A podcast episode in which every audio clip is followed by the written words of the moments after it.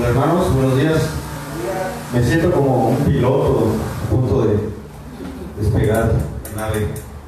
Este, me da gusto estar nuevamente con ustedes. Eh, cuando llegué me había preocupado porque pensé que se estaba haciendo realidad esa película que se llama Dejados Atrás. ¿Sí la han visto alguna vez? Si no la han visto, pues no hagan mucho esfuerzo en verla. Eh, alguna vez un famoso predicador llamado Pablo Washer dijo que lo único dejado atrás, en dejados atrás, es la Biblia, así que pues no confíen mucho en esa producción. Eh, bueno, hoy estamos, déjenme acomodarme esto.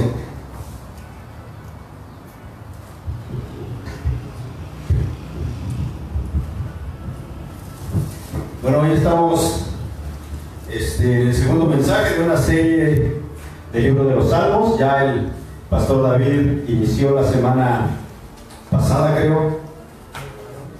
Eh, bueno, a mí me encanta el libro de los Salmos porque, pues, algunos le conocen como el himnario del pueblo de Israel. Canciones o alabanzas escritas por hombres, por supuesto, siendo inspirados por el Espíritu de Dios para escribirlas. Y por medio de, estas, de estos salmos, el pueblo de Israel alababa al Señor cuando estaban en el, en el templo, cuando estaban eh, yendo hacia, hacia Jerusalén para poder alabar a Dios.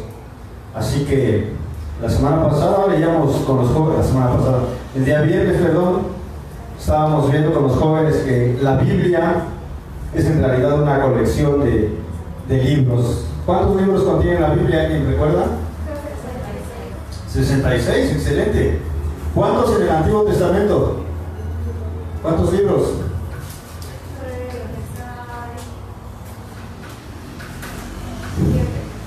¿Cuántos? ¿37? ¿Cuántos? ¿Alguien recuerda? ¿Alguien recuerda? 39. ¿De nuevo?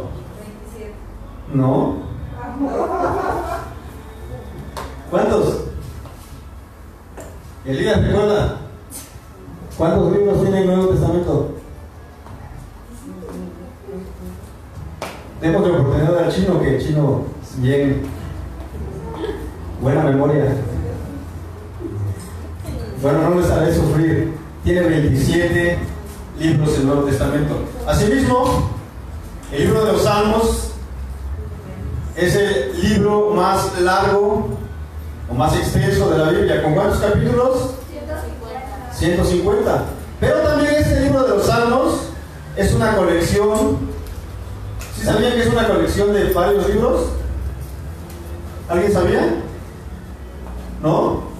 Bueno, es una colección también de, o está dividido en cinco, cinco partes. Podemos decir que son cinco, cinco libros contenidos en el libro de los Salmos. Así que hoy solo para datos curiosos de esta mañana o de esta tarde. Y hoy vamos a buscar el Salmo 42 y es ahí donde vamos a, vamos a tratar de aprender cosas que, vienen ahí en ese, en ese pasaje. Hoy vamos a estar en el Salmo, vamos a ver si Elías ha encontrado la... Ahí está.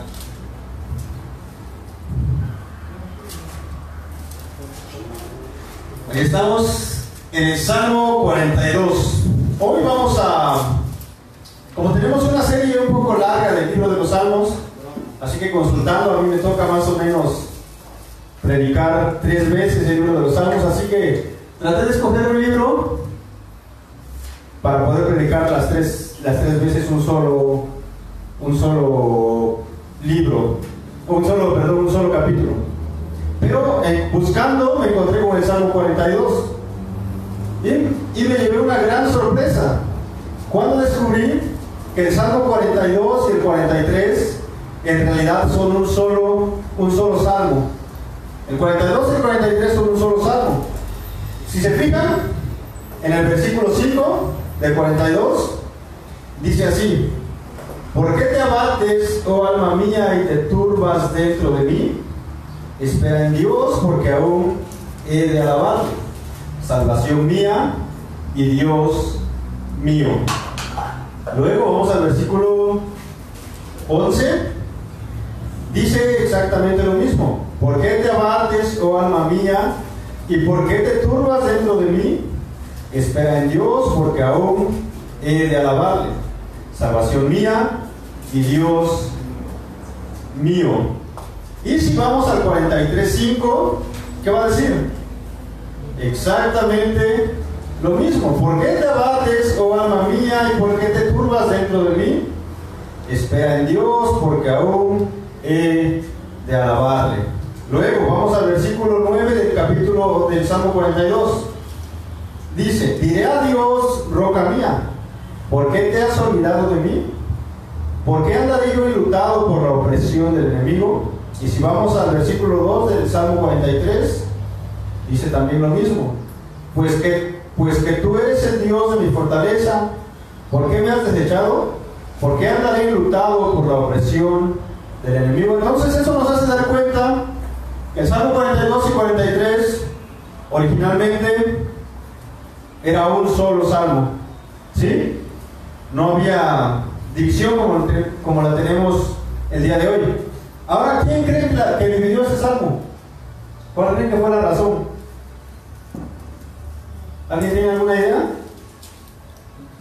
Bueno, para avanzar rápido voy a decir que yo tampoco tengo ninguna idea.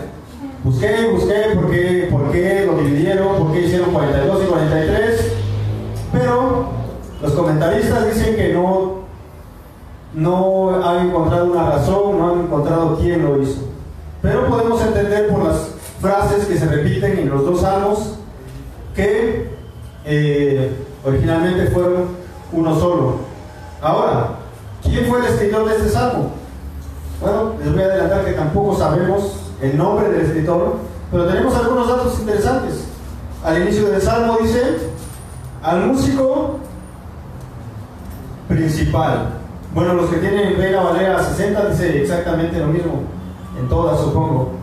Al músico principal, bueno, hay una palabra ahí que no sé cómo se pronuncia. ¿Alguien sabe? ¿Cómo? Mi hermano Mark es un lector de esos bien interesantes, debe saber la pronunciación de esa palabra. La que él nos diga, esa, esa la aceptamos como real. Masquil. Bueno, aceptemos esa pronunciación entonces. Entonces dice al músico principal Masquil de los hijos de Corea. Ahora, ¿qué quiere decir esta palabra? ¿Alguna vez la han escuchado? No, es bien interesante y bien extraña para nosotros. Estaba investigando un poco y dice que masquil, bueno, pues no se sabe el significado exacto, pero probablemente su traducción es instrucción y que posiblemente se refiere a una composición sapiencial o de sabiduría que tiene como propósito transmitir una enseñanza. Entonces eso quiere decir bien, es un salmo o una alabanza de instrucción, que es su, su meta o su propósito es transmitir una enseñanza. Específicamente la enseñanza de, enseñanza de este Salmo pues 42 y 43 que vamos a ver a lo largo de tres semanas es aprender a confiar en Dios en los tiempos difíciles. ¿Sí? Entonces, datos para que podamos recordar. Y luego dice otra cosa, masquín de los hijos de Coré. ¿Alguien ha escuchado la historia de Coré? ¿La ha leído alguna vez en la Biblia? En el libro de números 16. Y en el, en el mismo libro de números 26 viene un poco más resumida, vamos a ir ahí para enterarnos un poco de quién es o de quién fue este hombre llamado Coré. Números 26 del 9 al 11. Dice así, y los hijos de Eliab, Nemuel, Datán y Abiram. Estos, Datán y Abiram, fueron los del consejo de la congregación que se rebelaron contra Moisés y Aarón con el grupo de Corea. Aquí aparece este hombre. Cuando se rebelaron contra Jehová. Entonces Coré fue uno de estos hombres que participó en una rebelión en contra de Moisés, en contra de Aarón y como consecuencia en contra de Dios, porque sabemos que Dios había levantado a Moisés y a Aarón como los líderes del pueblo de Israel. Entonces estos, hombres dijeron, ya no queremos que, porque ustedes se ponen como líderes sobre nosotros y se rebelaron en contra de ellos. Y Coré estaba ahí eh, como principal rebelde, junto con otros hombres. Y dice, dice luego, eh, y la tierra abrió su boca y los tragó a ellos y a Coré. Cuando aquel grupo murió, cuando consumió el fuego a 250 varones para servir de escarmiento. Entonces, ¿cuál fue el final de Coré? Dice que el pueblo estaba ahí y Dios habló a Moisés y dijo, dile al, pueblo que se aleje de la tierra de Coré, porque ahorita va a ver lo que le va a pasar. Entonces Coré estaba ahí, la tierra se abrió y se tragó a Coré junto con su tienda y, y todo lo que estaba ahí junto a él. Ese fue el final de Coré. Murió Coré ahí. Pero el versículo 11 dice, mas los hijos de Coré no murieron. Mucho tiempo después, estos descendientes de Coré siguieron ahí en el pueblo de Israel y fueron eh, nombrados o escogidos para eh, desempeñar diversas fun funciones en el templo. Eh, algunos eran, podemos decir en ese tiempo, los directores de la alabanza del templo, eran los pastores de alabanza, como se les llama ahora. Era más o menos el oficio de estos hijos de Coré. Entonces, uno de, uno de ellos, o tal vez un grupo de ellos, es el que escribe este salmo, Salmo 42. Y es interesante la condición en la que se encontraba este hombre para haber escrito este salmo. Por lo que vemos en el versículo um, 6, dice, Dios mío, mi alma está abatida en mí. Me acordaré por tanto de ti desde la tierra del Jordán y de los hermonitas, desde el monte de Mishar. Estaba buscando dónde estaba esta ubicación, dónde estaba el monte Hermón. Y el monte Hermón estaba muy al norte del pueblo o de la tierra de Israel. Eh, por lo tanto, Jerusalén, donde se encontraba el templo, estaba muy lejos. Y en ese lugar, al norte, ese hombre estaba. Posiblemente había sido desterrado de su pueblo, había sido llevado por alguna razón, no lo sabemos muy bien, pero lo que sí sabemos es que este hombre se encontraba alejado del templo de Dios.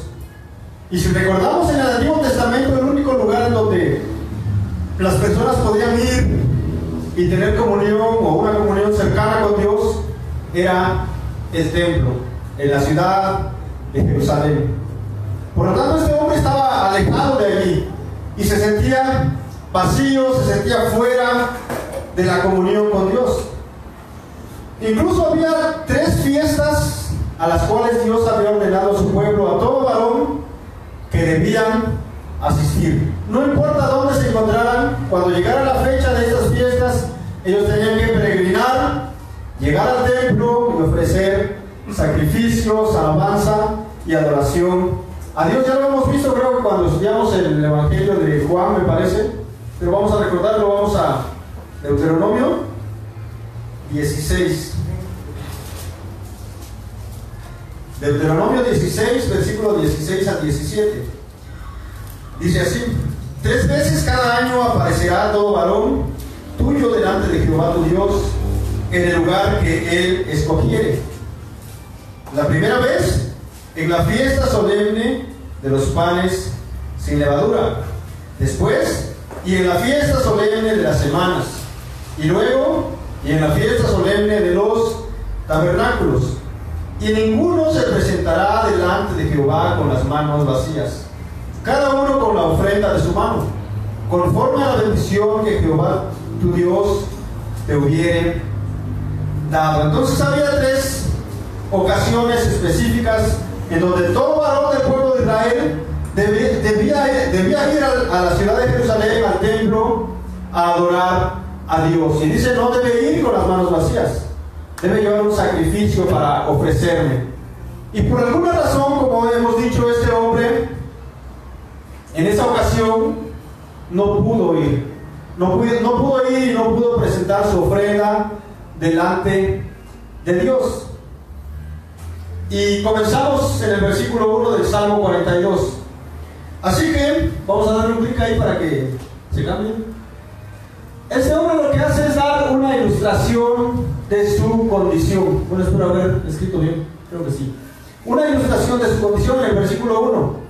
Vean lo que dice. Como el siervo brama por las corrientes de las aguas, así clama por ti, oh Dios, el alma mía. Ya vimos más o menos cuál era la condición de este hombre. ¿Por qué está escribiendo? Porque se sentía lejos de Dios estando en otra tierra. No pudo ir a adorar a Dios como posiblemente muchas veces lo había hecho, como lo vamos a ver más abajo. Entonces en esa ocasión no pudo estar en la presencia de Dios. Y él no encuentra una mejor ilustración para explicar la condición en la que estaba, cómo se sentía. Él seguramente acostumbrado a los paisajes desérticos de la tierra de Israel, empieza a pensar y dice, esta es la ilustración perfecta. ¿Cuál es la ilustración que, con la cual él se identifica? Como un, un siervo. Todos sabemos que es un siervo, no un siervo de esos que sirven, sino un siervo, un animal como un tipo venado. Es un animal que comúnmente él veía en, la tierra de Israel, una tierra desértica donde no hay mucha agua, donde no hay mucho de donde, donde saciar su sed. Así que dice, yo soy como este siervo, como este siervo que tiene sed, dice que brama. Cuando vemos la palabra bramar, quiere decir anhelar o gritar desesperadamente por agua. Esta es mi condición, dice este hombre, soy como un siervo que brama por las corrientes de las aguas, un siervo que está muriendo de sed y que necesita encontrar agua de la manera más rápida posible, porque si no su vida se va a terminar. Y dice esa misa, yo estoy en esa condición. Así me siento, así como el agua indispensable para la vida de aquel siervo, la presencia de Dios era indispensable para la vida de este hombre que está escribiendo aquí. Es tan interesante ponerme a pensar y muy pocas veces cuando no estoy en comunión con Dios me siento como un siervo que está muriendo de sed. ¿Te has sentido hacer una vez cuando no oras y no lees la Biblia?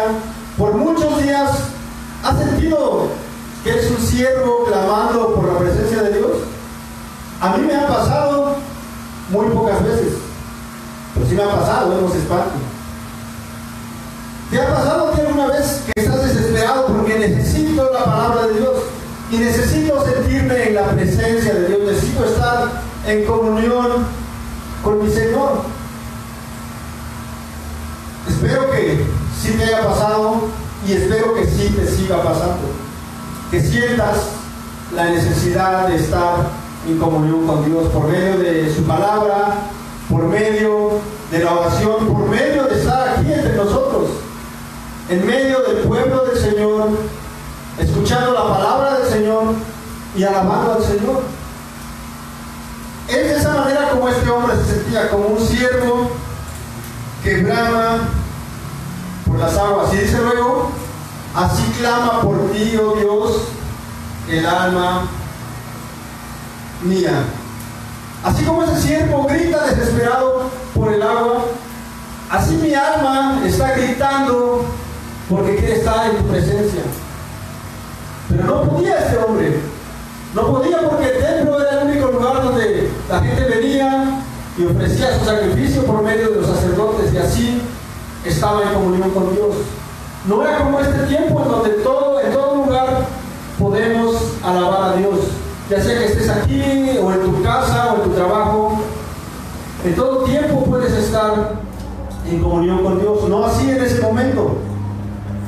El templo era el único lugar donde Dios había escogido manifestarse. Era, era ahí donde se manifestaba la presencia de Dios. Por eso este hombre se siente tan lejos de Dios y por eso este hombre se siente tan necesitado de Dios. Y este hombre seguramente pudo haber dicho, bueno, yo me siento necesitado de Dios, pero voy a tratar de llenar ese vacío, ese hueco que siento en mi vida, en mi alma, con otras cosas. Voy a buscar otros dioses que adoran en esta tierra y voy a adorarlos a ver si así se me quita la sed. Pero no, este hombre sabía quién era su Dios, sabía que él adoraba a un Dios vivo. Era la presencia de ese Dios vivo al que este hombre, la que este hombre anhelaba. No buscaba en dioses muertos, no buscaba en ídolos falsos, porque él sabía que su sed no se iba a calmar buscando otras cosas. No se iba a saciar buscando llenarla con otras cosas fuera de Dios.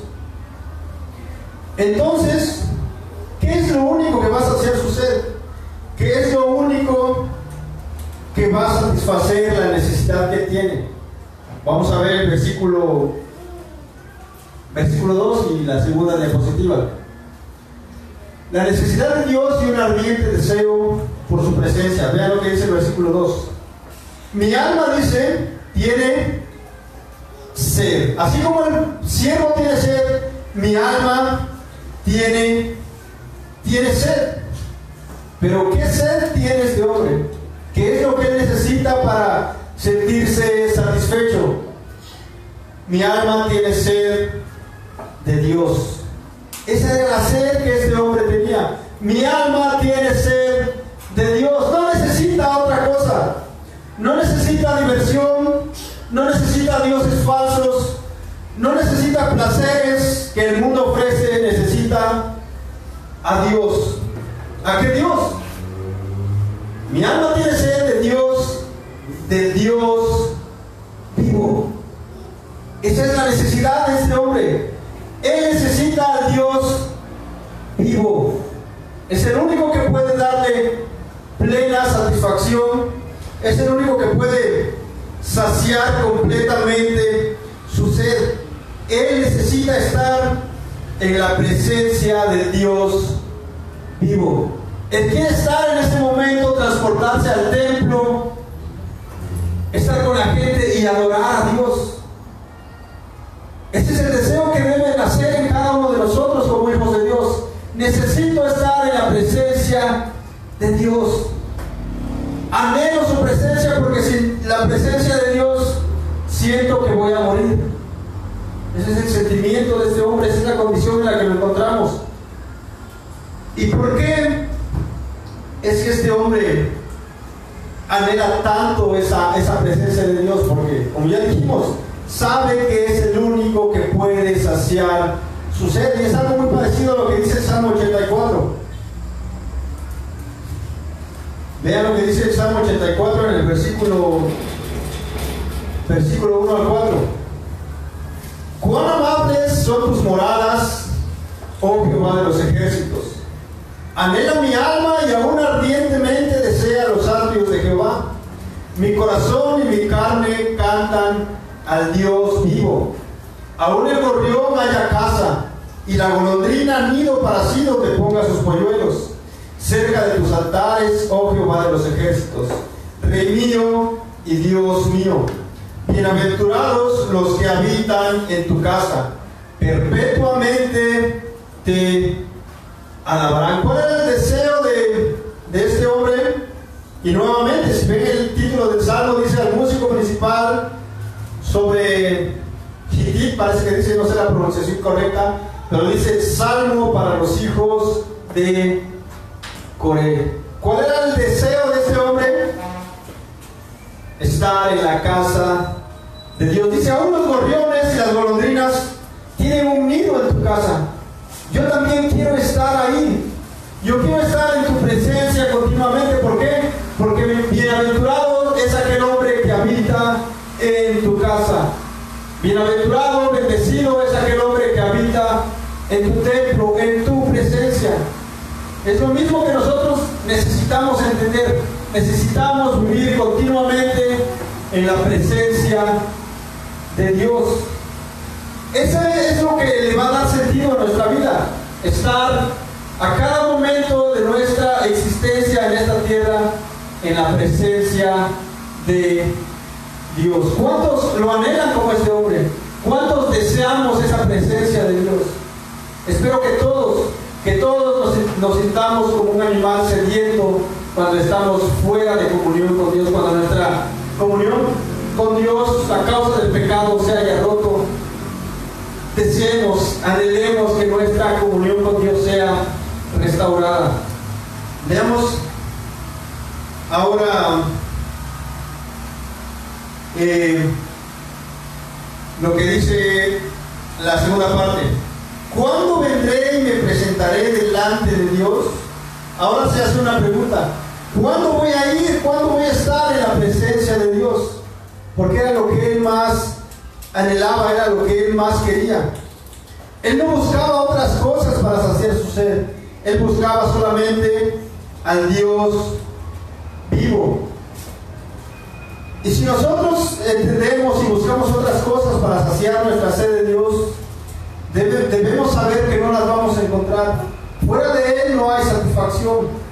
Hay satisfacciones que son momentáneas, que al parecer nos llenan un momento, pero pasando el tiempo y los días, vamos a sentir nuevamente el mismo vacío.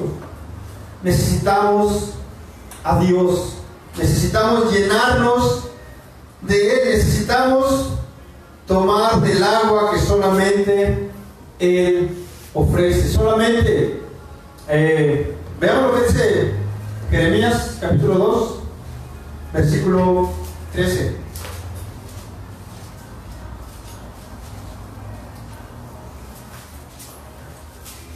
Jeremías 2.13 dice, porque dos males ha hecho mi pueblo. Me dejaron a mí, dice, fuente de agua viva. Y cavaron, oh, y cavaron para sí cisternas, cisternas rotas que no retienen agua. Esta es la acusación de Dios para su pueblo. Me han dejado a mí que soy la fuente de agua viva. Y han hecho para ustedes cisternas, cisternas que están rotas, que no retienen agua. Y es lo mismo que nos ha pasado a nosotros como hijos de Dios. Lamentablemente, hemos dejado de lado al Dios que puede saciar nuestra sed porque Él es la fuente del agua viva. Y hemos venido a hacer cisternas, pozos que dice están rotos y no le tienen agua, que no van a saciar nuestra necesidad, que no van a satisfacer nuestra sed. ¿Y qué es lo que necesitamos hacer? Necesitamos volver a aquella fuente, aquella fuente del agua de vida. Veamos qué dice Juan capítulo 4, el Evangelio de Juan.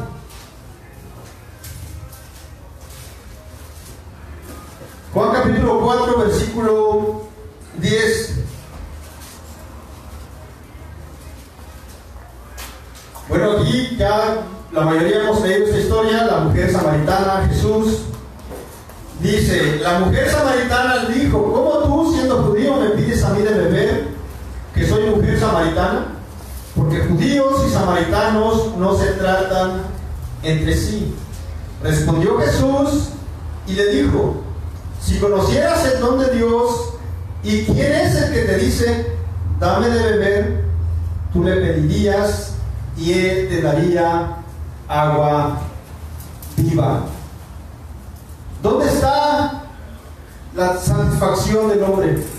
Solamente en Jesucristo. ¿Te sientes tan vacío y tan necesitado de, tantas cosas y estás tratando de llenar tu vida con un montón de cosas y mayormente de pecados? Necesitas entender que el único que va a satisfacer tu sed y que te va a llenar para siempre es Jesucristo. ¿No lo has conocido? Necesitas saber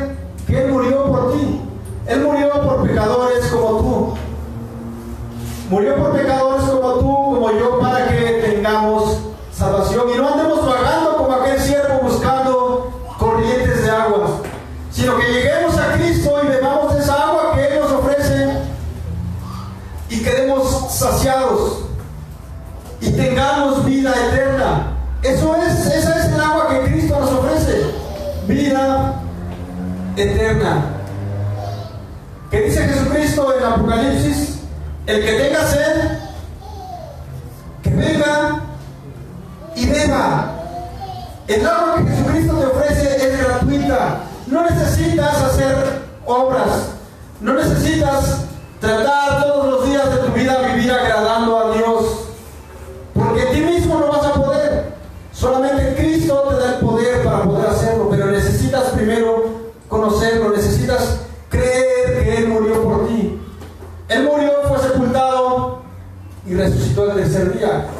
Y tú vas a decir, ah, todos los días me repite lo mismo.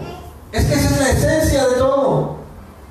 Es ahí el principio de todo, es el principio de la vida. Cristo murió para que nosotros vivamos. Necesitas creer en Él, necesitas entregarle tu vida a Él. Solamente ahí vas a encontrar satisfacción, solamente ahí tu sed va a ser apagada. Solamente en aquel que puede darte del agua viva. Esa agua viva aún se ofrece, todavía está disponible. Va a haber un día cuando esa agua no va a estar más disponible. Un día el Señor Jesucristo no va a ser más el Cordero que viene en sacrificio por ti. Va a ser aquel león que viene a juzgar y que viene a dar el pago a todos aquellos que no han creído en su obra perfecta. Así que estás a tiempo. Puedes creer en Cristo todavía. Es el momento. Eh, algunos de los libros del Nuevo Testamento dice, si escuchas hoy su voz, no endurezcas tu corazón. He aquí el día de salvación. No hay otro. No hay ayer porque ayer se fue, no existe más. No hay mañana porque no sabemos si va a llegar. Es hoy el único día de salvación.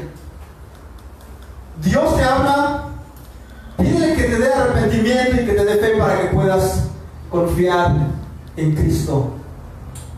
No hay otro camino, no hay otro lugar, no hay otro hombre bajo el cielo dado a los hombres en el cual podemos ser salvos, solamente en Jesucristo. Créelo, porque lo necesitas. Vamos, vamos a ver más qué dice. Vamos a dar un clic porque ya estamos bien tarde. No estamos bien el tiempo.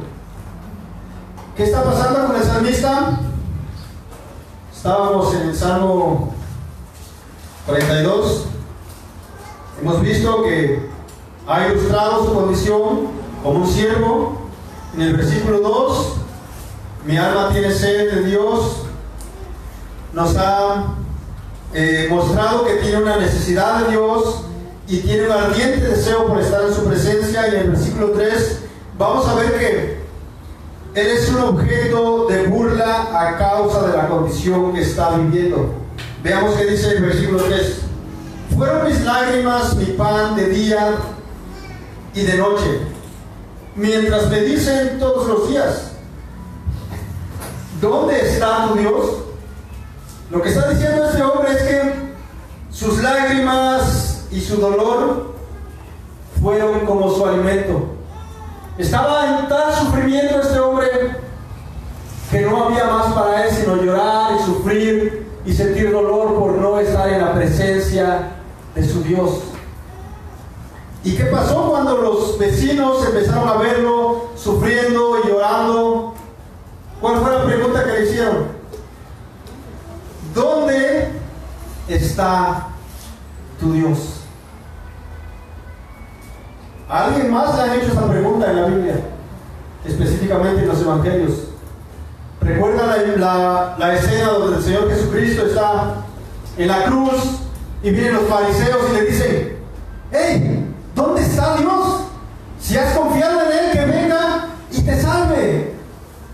Imagínense, al salmista le están diciendo, ¿dónde está tu Dios? No que es tan poderoso, no que es Y ahora, ¿en dónde está? ¿No es lo mismo que nos sucede a nosotros? ¿No es lo mismo cuando nos alejamos de Dios y empezamos a vivir de una manera incorrecta y los demás nos dicen, ¿y? ¿y? ¿No eras cristiano? ¿No decías que Jesús era bueno y que Jesús te había salvado. Y ahora, ¿por qué te deja ahí otra vez? ¿Por qué te deja arrastrarte en el pecado? Y la misma pregunta le hicieron al Señor. ¿Dónde está tu Dios? ¿No habías confiado en Él? ¿No dices que tú eres su hijo? Que venga entonces y te salve. Pero este ataque no era necesariamente contra el salmista, sino más bien era un ataque directo en contra de Dios. ¿Dónde está tu Dios? ¿No que es tan poderoso? ¿No que es tan bueno? ¿No que está tan lleno de gracia y de misericordia? ¿Por qué no actúa entonces? ¿Y qué es lo que hace el salmista? ¿A qué nos lleva esta acusación? Veamos el versículo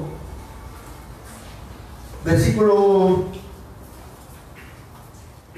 4. ¿Cómo este hombre podía seguir confiando en Dios cuando parece que Dios no estaba? Cuando todo indicaba que Dios lo había abandonado. Cuando parecía que no había esperanza y consuelo para él. ¿Qué es lo que pasa con él? ¿Qué le va a ayudar a seguir confiando en Dios? Bueno, en el otro clip nos vamos a encontrar en el versículo 4 y nos vamos a encontrar con un grato recuerdo. En este momento de aflicción donde este hombre solamente pasaba sufriendo y llorando y cuando sus vecinos y conocidos lo acusaban y le decían, ¿dónde está tu Dios? Lo único que va a sostener a este hombre va a ser un grato recuerdo en el versículo 4. Dice, me acuerdo de estas cosas y, y derramo mi alma dentro de mí, de cómo yo fui con la multitud y la conduje hasta la casa de Dios, entre voces de alegría y de alabanza del pueblo en fiesta. Y aquí se nos revela cuál era la función de este hombre.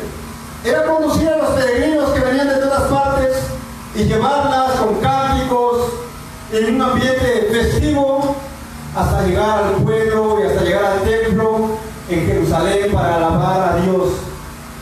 Y dice, estoy sufriendo tanto, pero me acuerdo de estas cosas. Y esto es lo que me sostiene. Me acuerdo cómo yo llevaba a la gente, a los peregrinos, dice, eh, entre voces de alegría y de alabanza del pueblo en fiesta. Eso es lo que va a sostener a este hombre. Los recuerdos de cuando estaba en la presencia de Dios, de cuando gozaba de una comunión cercana con Dios. ¿Qué es lo, que nos va a sostener en momentos difíciles? Lo mismo.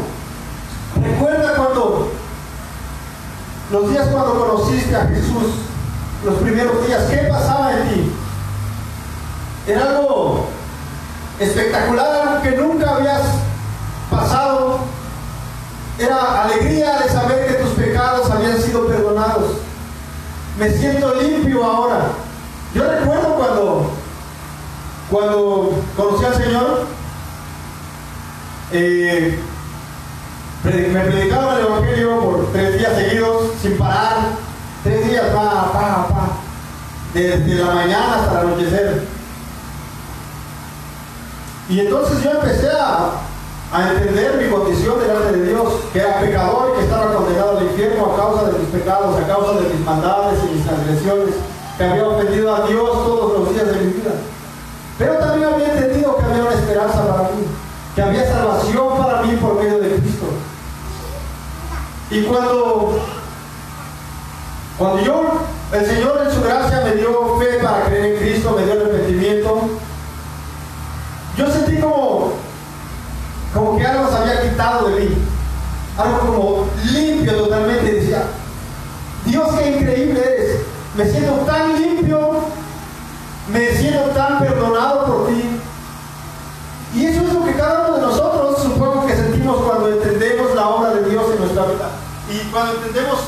el Evangelio de Cristo en nuestras vidas. Podemos entender y saber que estamos limpios porque Cristo nos ha perdonado. Y eso es lo que recordaba este hombre. Cuando estaba en comunión con Dios, cuando estaba, cuando él iba y conducía a la gente para que los demás también pudieran estar en comunión con Dios. Esos recuerdos son los que nos van a sostener en los momentos difíciles, en los momentos complicados, en los momentos cuando a causa del pecado nos hemos alejado de Dios. Pero veamos ahora el último versículo, el versículo 5.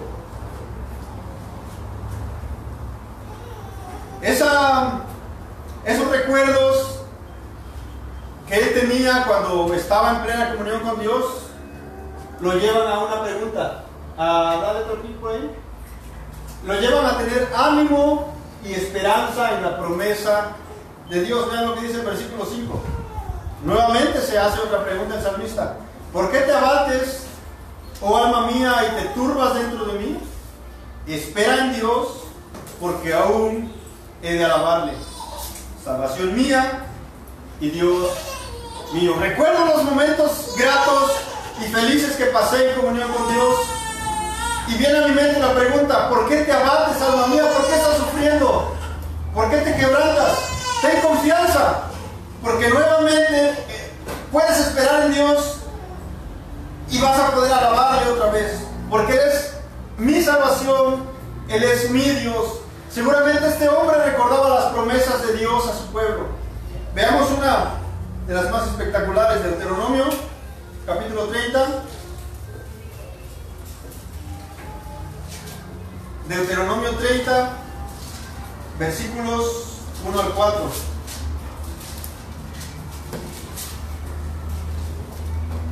Dice, sucederá que cuando hubieran venido sobre ti todas estas cosas, la bendición y la maldición que he puesto delante de ti, y te arrepintieres en medio de todas las naciones a donde te hubiera arrojado Jehová tu Dios, y te convirtieres a Jehová tu Dios y obedecieres a su voz, conforme a todo lo que yo te mando hoy, tú y tus hijos con todo tu corazón y con toda tu alma, entonces Jehová hará volver a tus cautivos y tendrá misericordia de ti y volverá a recogerte de entre todos los pueblos a donde te hubiere esparcido Jehová tu Dios.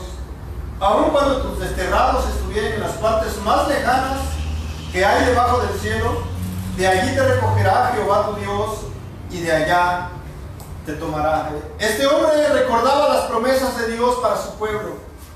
Recordaba la promesa que Dios había hecho al pueblo de Israel. No importa que estés en lo más lejano de la tierra, de ahí te volveré a traer a mi presencia. Esa era la, esperanza de este hombre. Dios nuevamente me llevará a su presencia. Me permitirá, estar en su templo otra vez. Y cuando te alejas de Dios, cuando nos alejamos de Dios, por cualquier causa, mayormente por pecado, Dios te dice nuevamente, vamos a estar juntos. Nuevamente voy a traerte a mí. Recuerdo el versículo en Filipenses, creo que es donde Pablo dice, eh, Dios va a completar su obra. Dios va a traerte nuevamente a su presencia y te va a perfeccionar. Dios no ha terminado todavía el trabajo contigo. Necesitas volver a Dios en caso de que no estés en comunión con Él. A todos nos pasa, nos ha pasado y nos va a seguir pasando seguramente, que nuestra comunión con Dios va a ser rota. Pero Dios dice, vuelve, vuelve a mí, confiesa tus pecados y restauremos nuestra comunión, restauremos nuestra relación. ¿Te sientes que has pecado tanto que no hay perdón para ti? ¿Sientes que nunca más tu relación con Dios va a volver a ser la misma? hay esperanza todavía. Jesucristo es la esperanza. Él es ese puente, Él es esa puerta. Él es aquel que rompió las cortinas del templo para que tengamos acceso libre a Dios. Confía en Él, cree en Él y vuelve a estar en comunión con tu Padre si es que ya lo es. Y si no, confía en Cristo y Él puede hacerte hijo de Dios. Somos adoptados para ser hijos de Dios por medio de Jesucristo. Solamente Cristo sacia tu sed, así como sacia la sed el agua de aquel siervo que bramaba en el desierto. Así nosotros, sin Cristo, estamos perdidos en un desierto, buscando de acá para allá y vagando de acá para allá buscando satisfacción. Pero solamente la vamos a encontrar en una persona, y es en Cristo. No en los pastores, no en los hermanos, no en este local, sino solamente en Cristo. ahí hay satisfacción y solamente ahí hay salvación. Vamos a orar. Padre, te damos gracias por tu palabra, por este Salmo 42, Señor. Gracias porque nos permites aprender cosas buenas, cosas de tu palabra, entendiendo que solamente en Cristo nuestra sed y nuestra necesidad puede ser saciada. Ese hueco que hay en nuestro corazón, en nuestra alma, solamente Cristo es el único capaz de llenarlo, Señor. Te pedimos por aquellos que aún no han creído en Él como su Salvador, que tú les des arrepentimiento y fe para que puedan verlo como el único y suficiente Salvador, Padre.